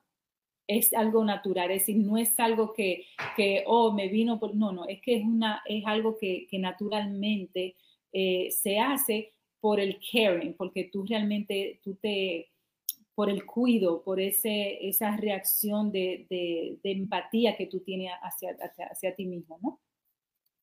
Eh, cuando las personas realmente experiencia, eh, eh, experiencian este tipo de, de, abuso, al final del día, yo entiendo por qué muchas mujeres no salen a relucir, porque realmente tú estás a la expensa de que otro te crea tú realmente estás a la expensa de, si alguien te va a creer, si alguien te va a juzgar, si viene un hombre que va a ser juez y es el que va a determinar este, si aquí pasó o no pasó algo. Es decir, no está en ti, eh, sino en otro. Y eso hace que haya mucha vulnerabilidad en el proceso de una denuncia. Y eso es realmente terrible y muy lamentable que en estos tiempos siga sucediendo. Jorge Piña. Gracias, compañeros. Este, yo, como siempre, te voy a llevar la contraria a los, a, los presentadores de hoy. Yo no voy a, obviamente, no me voy a cobrar la contraria, sino que voy a tener una, una, posición que yo siempre he tenido por los últimos años, que, he discutido, que, que ha descubierto, que he hablado, eh, y que me, digamos, he, he visto con, con, con carne propia en los hombres, en los hombres, en los muchachos eh, yo soy en los últimos ocho años un feminista pro hombre. Eh, yo apoyo el feminismo en todas sus eh, intenciones Eh, a las mujeres no les gusta, a las mujeres feministas no les gusta, como dice Pauline Harmach, que tú defiendas el feminismo porque tú eres un hombre, tú tienes que ponerte en tu lado y en tu puesto. Déjanos nosotros que nosotros sabemos defendernos nosotros mismos. Pero aún así hay que estar a favor de los valores eh, del feminismo, que como dice Harari en su libro, El Homo sapiens, no ha disparado un solo tiro, lo ha hecho a través de la palabra del discurso y ha cambiado la visión sobre los géneros. Entonces, esa es la primera discusión. Yo absolutamente amo a Cuomo. Eh, estoy muy triste y muy desapointe, eh, eh, digamos, dolido de que sea tan estúpido. Así como yo amo a Obama y a, y a en su tiempo a Clinton. Al expresar en el podcast todas mis discusiones, yo lo hago de la perspectiva de la, de la, primera enmienda de los Estados Unidos, la libertad de yo establecer mi discurso, sea profesional o no, esté en contra de cualquier eh, código de ética, profesional o no. Si usted es un profesional, va a tener que verse con su código ética cuando le vaya a pedir su licencia. Bregue con eso. Pero el discurso mío, profesional o no, como los miles y cientos de libros y diagnósticos que se le han hecho a Donald Trump y a todas las partes del mundo, desde la expresión, desde, el libro My Camp, y que mucha gente, dependiendo el, el objetivo y el gusto, quiere, quiere, eh, eh, quiere destruirlo. Yo creo en la libertad del pensamiento, en la libertad de culto de, y de expresión y de prensa. Eh, en consecuencia, mi discurso siempre va a ser libre y el discurso es personal y lo personal es político y lo profesional es también político. O sea, muy lamentable que una persona que en los últimos años haya defendido tantas vidas en los Estados Unidos, Nueva York y a nivel eh, global, sea un tipo tan estúpido realmente. Eh, ¿Cómo? Porque si yo hago, si yo utilizo cuatro citas, cuatro citas de I Hate Men, de Pauline Harmach, el libro que un feminista quiso, el manifiesto feminista que un hombre quiso eh, prohibir en Francia y que se ha convertido en un bestseller absoluto. Pero podemos inferir que un hombre que acosa, golpea, viola o asesina a una mujer no le tiene demasiado respeto ni a ella ni a la mujer en general. Lindsay Boylan se queda sola con él, se queda sola con ella. Le propone, no le, no le hace un date, no le dice, a mí me gusta tú, sino que comienza a hacer, a ponerle una situación difícil, como quiera que la quiera establecer. A Charlotte Bennett, eso, a, Charlotte Bennett, Lindsay Boylan fue la primera, fue la, la, la, primera que escribió un, un blog sobre la forma eh, en, que, que Cuomo se le acercó a ella, de una manera incómoda, difícil, eh, queriendo tocar, poner mano, queriendo besar. Lo mismo con Charlotte Bennett, esta muchachita de 25 años que tiene ahora. Y Ana Ross, que la, que la besó, la quiso besar, y le, le tiró una foto a ella. A Karen Hilton, que es la que él habla, que en aquella ocasión estaban frente a frente estando casada, la metieron a la situación y la dejaron con, con, con, Cuomo. Y ella escribe, no te quedes con el gobernador. No te quedes solo con el gobernador, porque todo el mundo sabe qué es lo que hay ahí. Que, e, y ella misma escribe, ella misma escribe, no te quedes con el gobernador, hay una especie como de asunción, de aceptación de lo que es, digamos, el, el, acoso de los hombres, ¿verdad? Eh, y Ana Liz, que es otra de las que, eh, que también acosa, es la de las últimas dos mujeres. Tenemos cinco mujeres: Lindsay Boylan, Charlotte Bennett, Anna Rush, Karen Hinton, Anna Liz, las cuatro tienen una especie como del mismo patrón de, acoso, de situación eh, eh, difícil en el que pone el hombre, el como eh, mi gobernador al, a, las mujeres, ¿verdad? Y obviamente cuando aparecen cuatro, aparecen cinco, muchas veces aparecen diez. Ese es el gran problema de esta situación. Pero en vista de eso, yo lo que voy a establecer, digamos, unos 10 puntos rápidos de lo que yo pienso, la percepción, la situación que yo tengo a nivel profesional de lo que es la situación con el, gobernador Cuomo, utilizando cuatro aspectos de la misandría eh, y de, la, de los que terminamos la mayoría de los hombres siendo unos misógenos que odian y acosan a la mujer, la acosan, la agreden, la asesinan y se convierten en feminicidas, ¿verdad? Como lo dice, eh, eh, como lo dice eh, hate, I hate men, odio a los hombres, Pauline Harmanch. A los hombres le pedimos que utilicen su poder, su privilegio con buen tipo, con buen tino, vigilando a los demás hombres masculinos y a su entorno. Por ejemplo, sin explicarle a las mujeres cómo deben librar su lucha. A los hombres le pedimos que se queden en su sitio. No, es, no, de hecho, le exigimos que aprendan a ocupar menos espacio. Aquí no tienen el papel protagonista y deberían acostumbrarse a ello. Punto 3.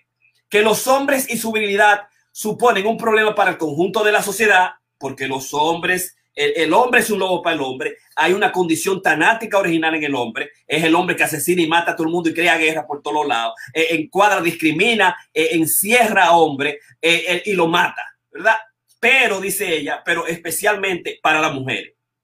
Y eso es la verdad. Pero eso no impide que me cuestione por qué los hombres son como son, seres violentos, egoístas, perezosos y cobardes. Esa es una, la situación que establece el libro más importante de la actualidad feminista de una eh, joven que lo asumió desde la perspectiva del side guy absolutamente femenino. El primer punto, y comienza, comienzo de cero, es que el poder revela a la personalidad, o sea, el poder eh, eh, corrompe por el poder absoluto, corrompe absolutamente. Eso es que al mismo tiempo te va a revelar quién tú eres y quién es tu personalidad y en un momento determinado va a tener consecuencias fundamentales. Esa personalidad que resulta, la, dimensión de la psicopatía, resulta y le cae muy bien a los directivos ejecutivos y le cae bien a los, a los presidentes, le cae bien a los, a los alcaldes y le cae muy bien a los gobernadores, porque esa personalidad fuerte a, nivel de lo que son sus intereses y se van a hacer las cosas como se van a hacer y así que hay y tiene un lima y son los hechos y tiene un deadline y tú tienes que cumplir con eso. Y nos encanta ese tipo de, tigres.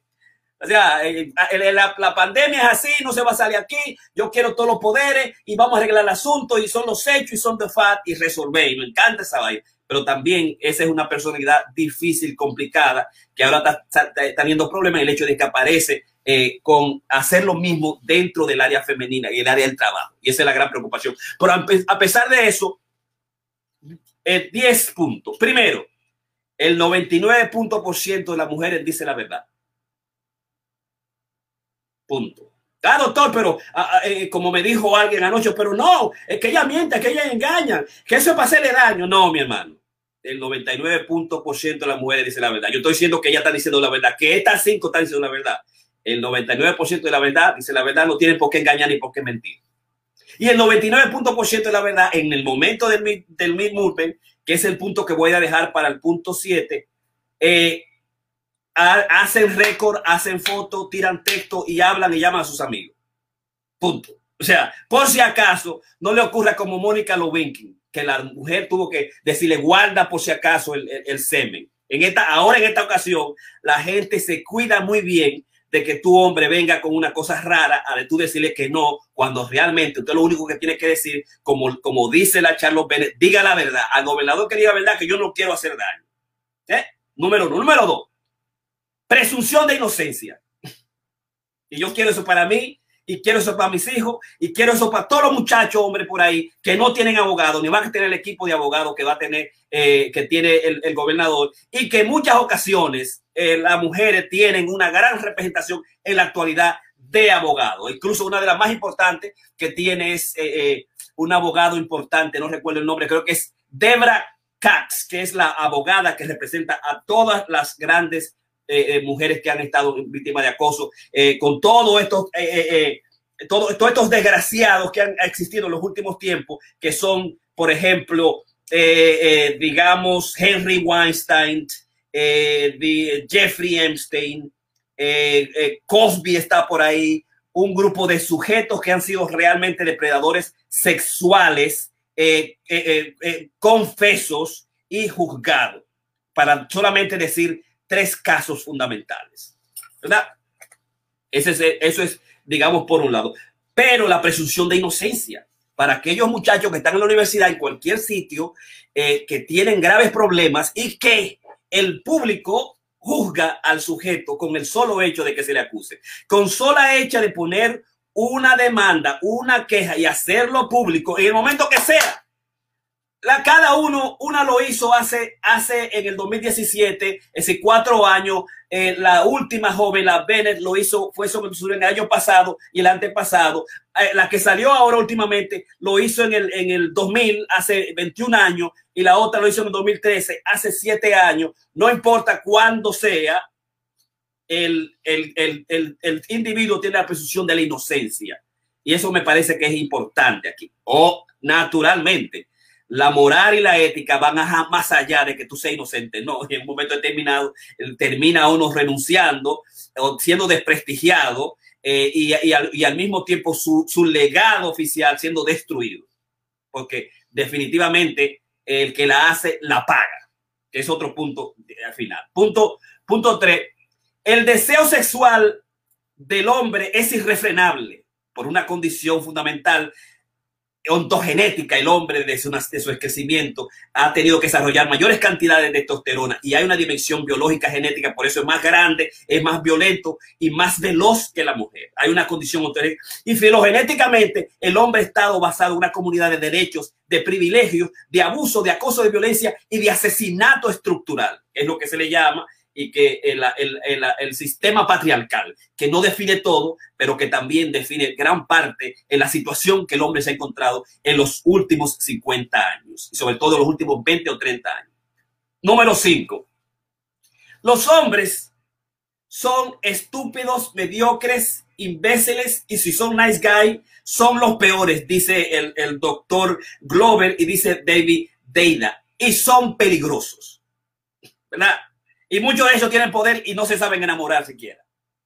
Porque todos lo quieren hacer a la mala, a la fuerza. Por eso el problema, digamos, del acoso. Por eso es tan, tan indignante para una mujer que este tipo, que tiene todo este poder, que puede llamar Monday y que puede, eh, eh, digamos, eh, hacerlo de una manera distinta, mira cómo este tipo lo hace. Eso, tú, tú sientes la, en la entrevista que, que le hizo eh, la productora de CBS News a Charlotte Bennett, tú sientes la indignación de una muchacha joven que este tipo te ponga una situación difícil, que tú tengas que quedarte tipo con este individuo, ¿no? Y por el otro lado, a los bad boys que crean y destruyen a las mujeres, que son narcisistas y maquiavélicos y muchos psicópatas incurables, generalmente están llenos de mujeres por todos lados, porque por lo menos saben seducir y buscarle cómo entrarle a la mujer. Y tenemos esa, esa problemática que tú vas a encontrar en lo que es el libro de el, el del Picabar, Stacker Max y Geoffrey Miller PhD, que se llama Mate cómo usted buscar mujer, cómo usted buscar marido, qué usted tiene que hacer científicamente y qué usted no tiene que hacer científicamente para que no lo acusen de eh, usted me tocó indebidamente, usted me puso la mano, tú me estaba mirando, mira lo que está pasando. Para no poner la mano, usted no pasase de, de las rayas, no pasase de la cuenta, ¿no? Y entre el night guy y el bad boy está el hombre educado, el hombre eh, ilustrado, que estudia, que se prepara y que conoce las reglas fundamentales que voy a explicar posteriormente. Ese es el número cuatro. Número seis, para cómo por los hombres pelea hasta el final, hasta que tú puedas. Porque hay muchos que no van a poder. Hay muchos que lo van a pagar y le van a decir recoge y te da. Porque esta y esta ya te dijeron que es lo que hay. Pelea hasta que tú puedas.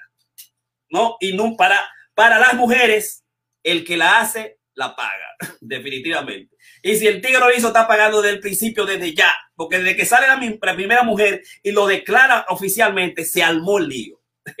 No hay posible que uno se pueda salir y recomponer de esa situación tan difícil y tan dramática. ¿Qué?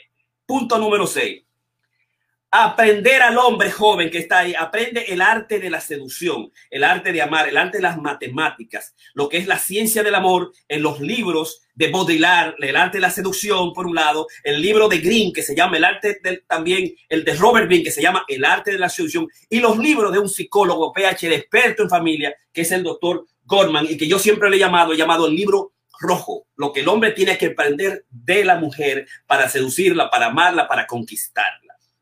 Eso es, lo digo yo a los muchachos en los últimos ocho años. Eso es lo que tú tienes que hacer. Aprender bien, a bregar con tu ira, a, bregar con tu rabia, a bregar con tu temperamento. Porque definitivamente lo que, lo que le dijo, lo que le dijo Charlotte Bennett a Cuomo es simplemente he's a, he is he, he, lets, he, he is a textbook abuser. Es un abusador clásico de libros de texto. Y después lo dijo, he lets his temper and his anger rule the office. Él deja que su temperamento y su ira gobierne la oficina. Y todo el mundo eso lo sabe. Y yo le digo a los hombres en los grupos y en los seminarios, el gran problema de nosotros es, es su ira, es la ira nuestra y es el deseo irrefrenable sexual que el hombre tiene y que muchas veces no sabe controlar ni dominar aprende, estudia, vete a psicoterapia, a meditación, a coaching, toma seminario toma grupo, porque ni siquiera supuestamente el, el, el, cambio que hizo como a la ley misma, los, los amendments, los arreglos que hizo como a la ley, a lo que es la ley, creo que se llama la ley, el Human Rights Law, de Human Rights Law, que es la ley número 9901A 3425 del 2009, eh, eh, que aprobó que se hiciera más fácil, más severa los asuntos eh, de acoso sexual y además obligó a que se hicieran seminarios de, entrenamiento de prevención contra el acoso sexual.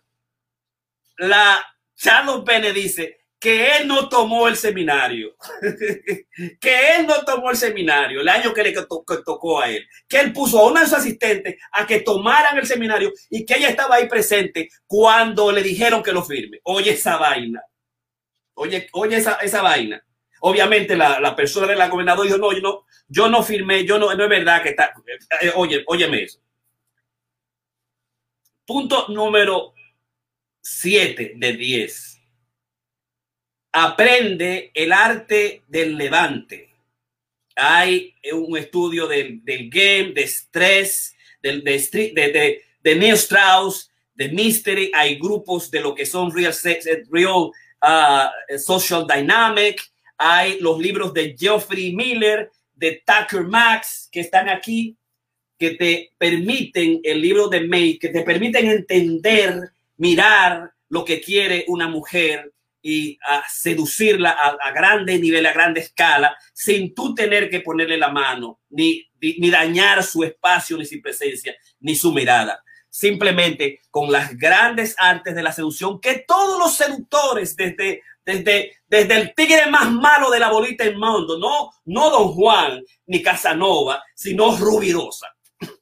Rubirosa, el tipo más malo y abusador de la bolita del mundo. Las mujeres lo perdonaron, que, que tiene que estar remordiéndose en su corazón. dice, no, no le hagan nada al pobre. Eh, eh, dale, un, un millón de dólares, dale el carro, dale esto. Obviamente no estoy invitando a que ninguno sea ningún ruberosa, todo lo contrario que tú aprendas el arte y te, ponga más allá del nice guy al bye boy, que tenga una dimensión ilustrada, que aprenda, que estudie, que se va a necesitar tres meses, se va a necesitar cinco años, a veces diez años, como dice Iron Joe, para tú conocer el arte de amar, para tú conocer lo que es las relaciones y apreciar la dimensión importante que significa mantener una relación, un hombre o una mujer. Número ocho de diez. Deida dice, nunca te lleva a nada querer follarte o coger toda la mujer del mundo. Si tú quieres, tú lo puedes elegir, pero nunca te va a llevar a nada.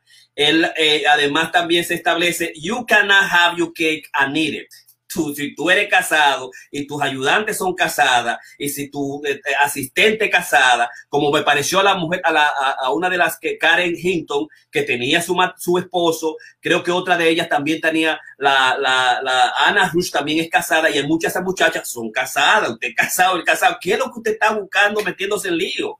Y usted casado, respete por lo menos esa dimensión de la mujer. El, el, querer comerse su cake and no funciona, dice Benedict. Siempre termina mal, siempre termina mal. Póngase en su puesto como se puso Obama durante sus ocho años. Nueve, que es el, el, el penúltimo. El encuentro de un hombre una mujer solo, la mirada eh, sexual el encuentro particular durante los, los, la, existencia del hombre y la mujer por la tierra, saben las condiciones de dificultad, de peligro en que la mujer se, se, se, se, encuentra. Sabe si se va a ir con un hombre o no. Sabe si va a tener sexo con ese hombre o no. Sabe si va a una mirada que le, dé, que le diga un, un yes. Sabe la dimensión de peligro que aparece, que sucede, ¿no? Tiene, tiene ese conocimiento, tiene esa dimensión meta eh, de metacognoscitiva del encuentro. Por eso la tipa dice, e, este tipo lo que quiere tener sexo conmigo, yo voy a hacer la, manera de salirme de ahí porque eh, cada mujer en cada momento sabe que en cualquier momento va a tener un depredador que la va a perseguir, que lo va a seguir en el tren cuando está sola, eh, cuando estaba, digamos, eh, recolectando sola, siempre tenía que cuidarse y sabe cuáles son el componente, el deseo sexual que existe en cualquier encuentro con un hombre y lo conoce y lo estudia. Por eso ella dice que es un textbook abuser y así es, que, así que comienza. Él por los primeros 10, primer año me trató bien y después para que yo me sienta lo suficientemente bien, lo entienda, para entonces eh, eh, acorralarme y acosarme. O sea, el encuentro y la mirada en nosotros terminan, eh, como dijo Donald Trump, en el lock room talk. En las mujeres termina en sororidad en un texto a una amiga, en llamar a mamá, en, hacer un discurso, en llamar a un compañero, en filmar la situación, en hacer un video. ¿Verdad? Precisamente por la, ah, en guardar el, en guardar el, el, semen del hombre, porque nosotros somos mentirosos, deceitful, engañosos. Y la mujer tiene que cuidarse y tiene que, crear sororidad. Y eso realmente es lo que esa dimensión de sororidad y colaboración es lo que defiende continuamente a la mujer.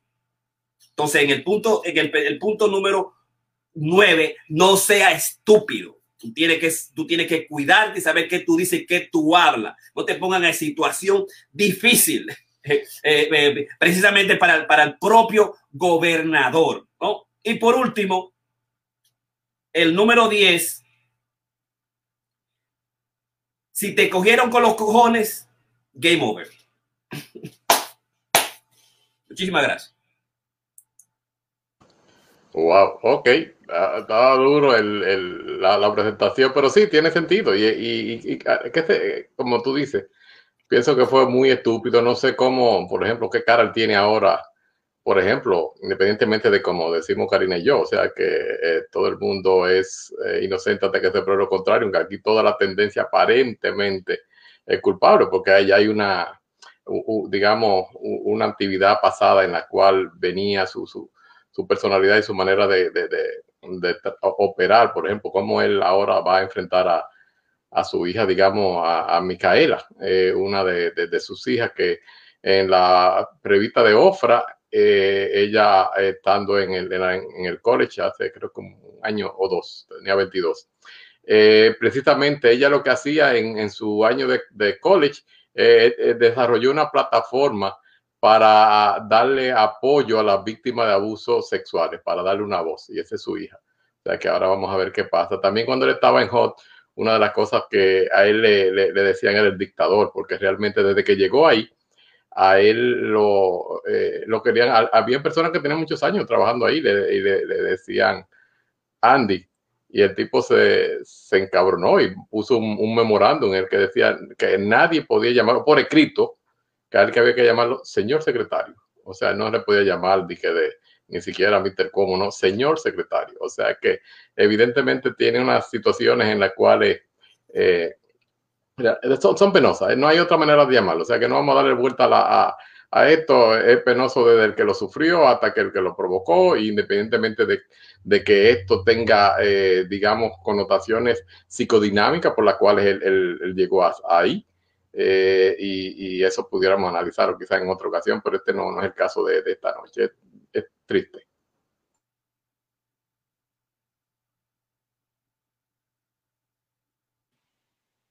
Eh, sí, muy interesante la presentación de Jorge eh, y me da mucha cuestionante, ¿no? Realmente es, el poco conocimiento de, coquetería que carecen los hombres, porque es parte del planteamiento que Jorge hace, es decir, tienen los hombres que reeducarse de cómo enamorar de cómo filtrear con la mujer, de, cómo realmente conseguirla.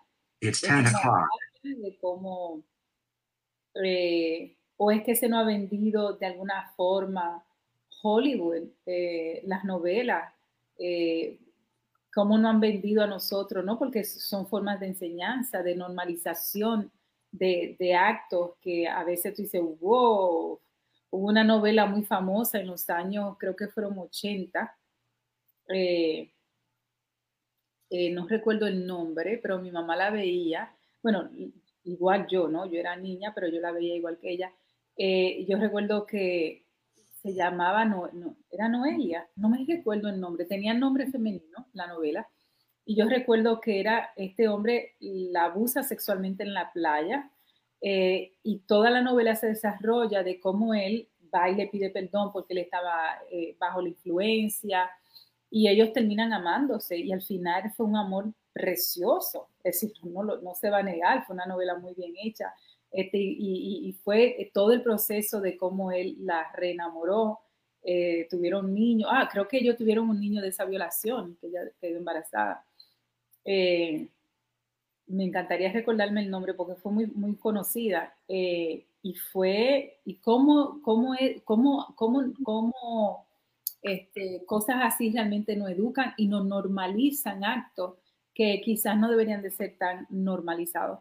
Yo también creo en la, y creo mucho, quizás por mi condición de terapista, pero yo creo mucho en la regeneración del ser. Yo creo mucho de que, de que, hay, de que hay cosas que, que sin duda te van a marcar la vida, pero no deben de ser una condena de vida en, muchos casos, de que se puede aprender, de que se puede regenerar. Este, y hay errores, es como el, el futbolista este que murió con su hija el año pasado. Yo recuerdo como hubieron mucha gente de la izquierda dominicana que salieron diciendo cuando él murió como que, qué vaina, este tipo lo acusaron de acoso sexual cuando estaba en college.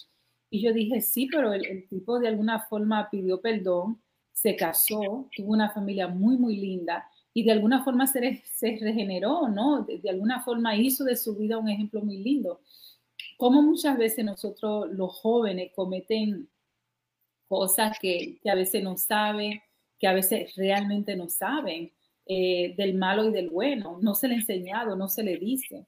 Y eso nosotros lo sabemos mucho. Jorge y yo eh, hablamos mucho de eso, este, de cómo de que hay tan poca información. Yo enseño en la universidad y cuando yo enseño eh, eh, clases, por ejemplo, de, la psicología de la adicción, yo le pregunto a mis estudiantes y los que no han hecho droga, yo le pregunto a todos, le pregunto, ¿tu papá y tu mamá alguna vez te dijeron que no use? Y me dice, oh, sí, sí, sí, sí.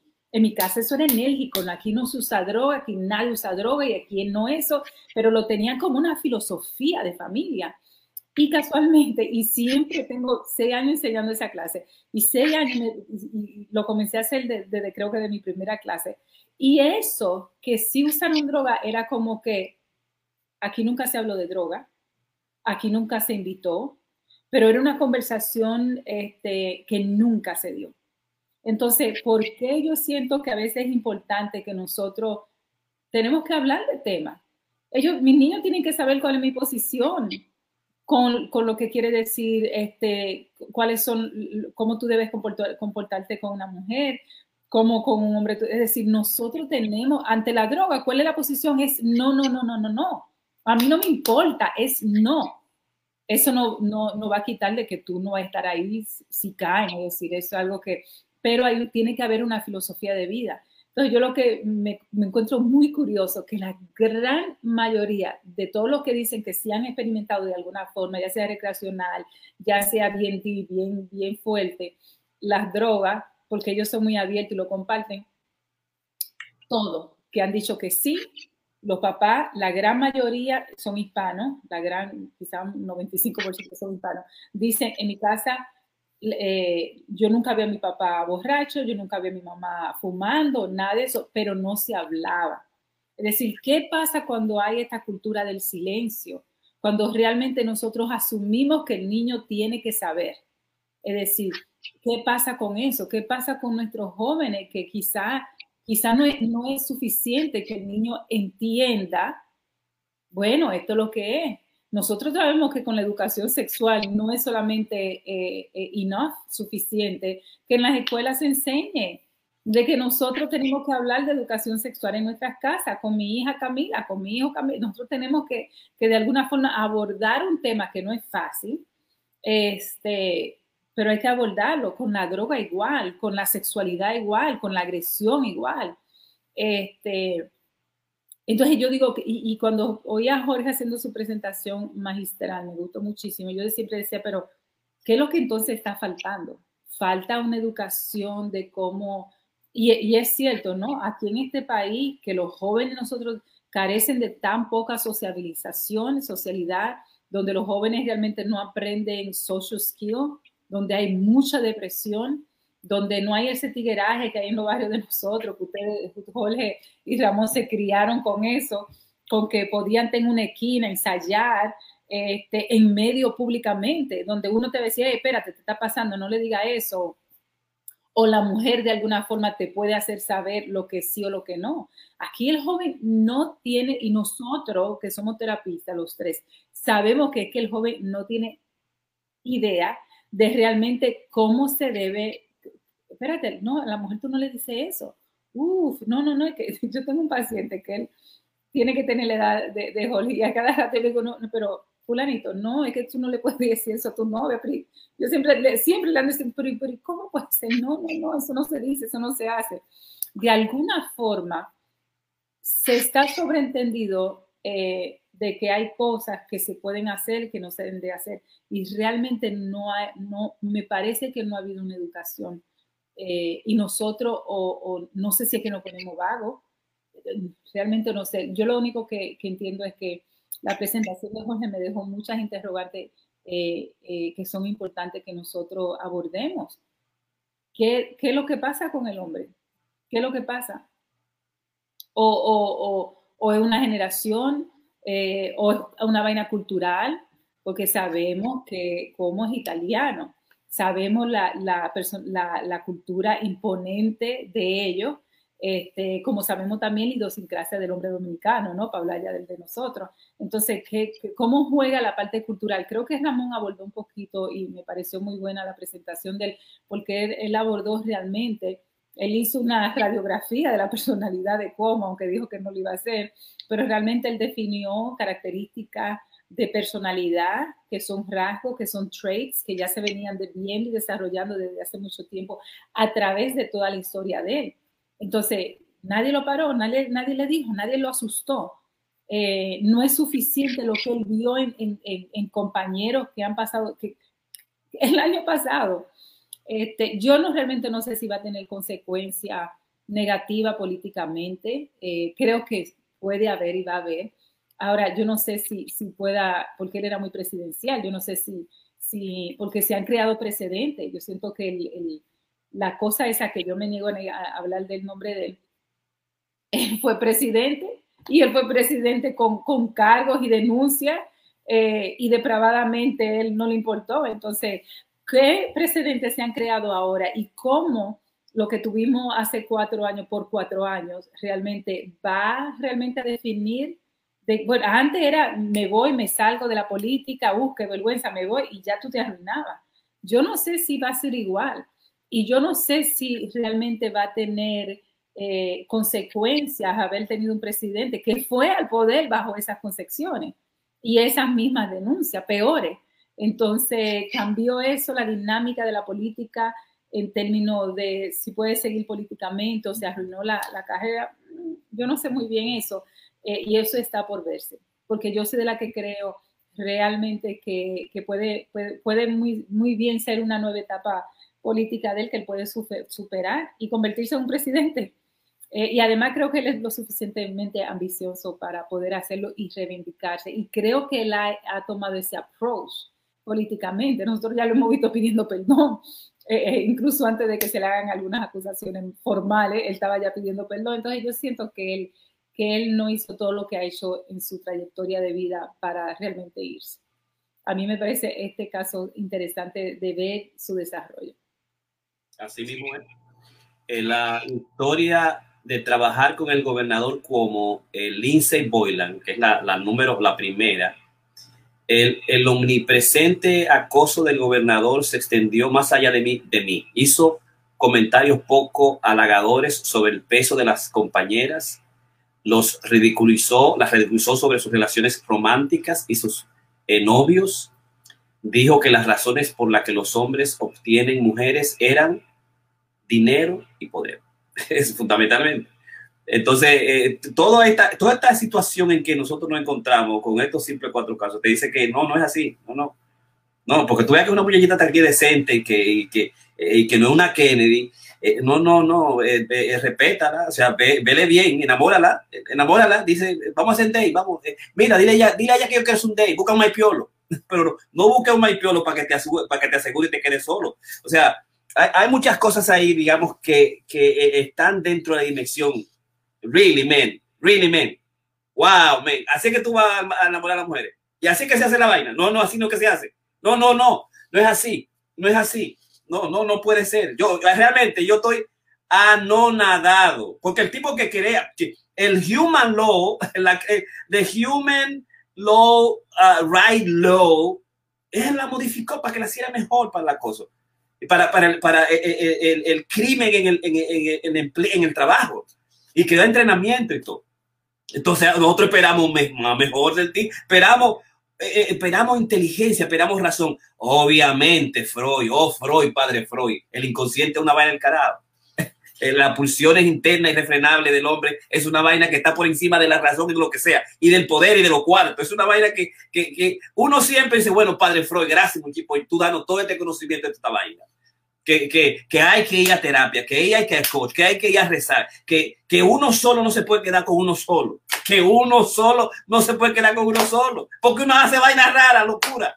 Que, que el hombre cuando está encendido, el hombre cuando está horny, es un tigre peligroso. Es un tigre peligroso. ¿Tú me entiendes? Que, tra que traiciona a la gente, pero eh, eh, y estoy sola en la entrevista. No, pero que yo estoy solo ahora, que es una vaina increíble. Tú dices, solo este tigre, tan lindo, tan bonito, que cualquier, están las mujeres por ahí, eh, loca por tirar los panties al hombre. Que el tipo, eh, o sea, yo lo que me, pregunto siempre, los últimos ocho años, que nosotros tenemos hombres que han venido a nosotros, y yo lo saco, y yo, yo no quiero verte. Y que le digo a Karina, ese no sirve, ese no se va a arreglar para nada, es un estúpido, es un imbécil. O sea, lo que dice a Heyman, Pauline Harman, es una verdad del carajo esa vaina. O sea, ella dice una de las citas, de la, una de las citas, creo que las tres, pero podemos, eh, no, no, creo que la once, la once, eh, pero eso, pero es donde dice que es estúpido, pero eso no impide que cuestione por qué los hombres son como son, seres violentos, egoístas, perezosos y cobardes. Y después por ahí le llama mediocre. Por eso nosotros encontramos continuamente en la forma en que nosotros somos y actuamos. Nosotros actuamos o sea, tú te quedas con la tipa sola, tú mandas a todo el mundo sola, tú te la enfrentas, ella no se lo va a decir a papá y mamá, ella no tiene mamá, ella no tiene hermano, ella no tiene amiga, ella no tiene compañera. O sea, o sea, lo irracional del deseo inconsciente del hombre es una cosa eh, que está fuera de mi alcance, ¿no? Eh, y cuando yo comencé los primeros cuatro años, grupo de hombres, yo me quedé con esa, con esa idea, esa gana de reeducarlo y enseñarle y decirle, pero míralo. Y, y pero en un momento dije, pero no, es que el tipo de que los tipos no, que los tipos no cogen, los hombres no cogen la vaina. No, no, ellos no cogen. Y que tú me dices a mí que ella la, el, el, día 5, la semana pasada, dijo públicamente en CBS, él no cogió el entrenamiento anual de prevención del acoso. Él no lo cogió él, eh, eh, él tuve, ella se lo firmó. Eh, óyeme, óyeme, óyeme. Bueno. Bueno, señores, Masterclass 322, psicoanálisis, misandrea, validación de la misoginia, el caso del gobernador como de Nueva York, con el doctor Piña Karina y Ramón Blandio. Señores, nos vemos. Bye bye. Buenas noches.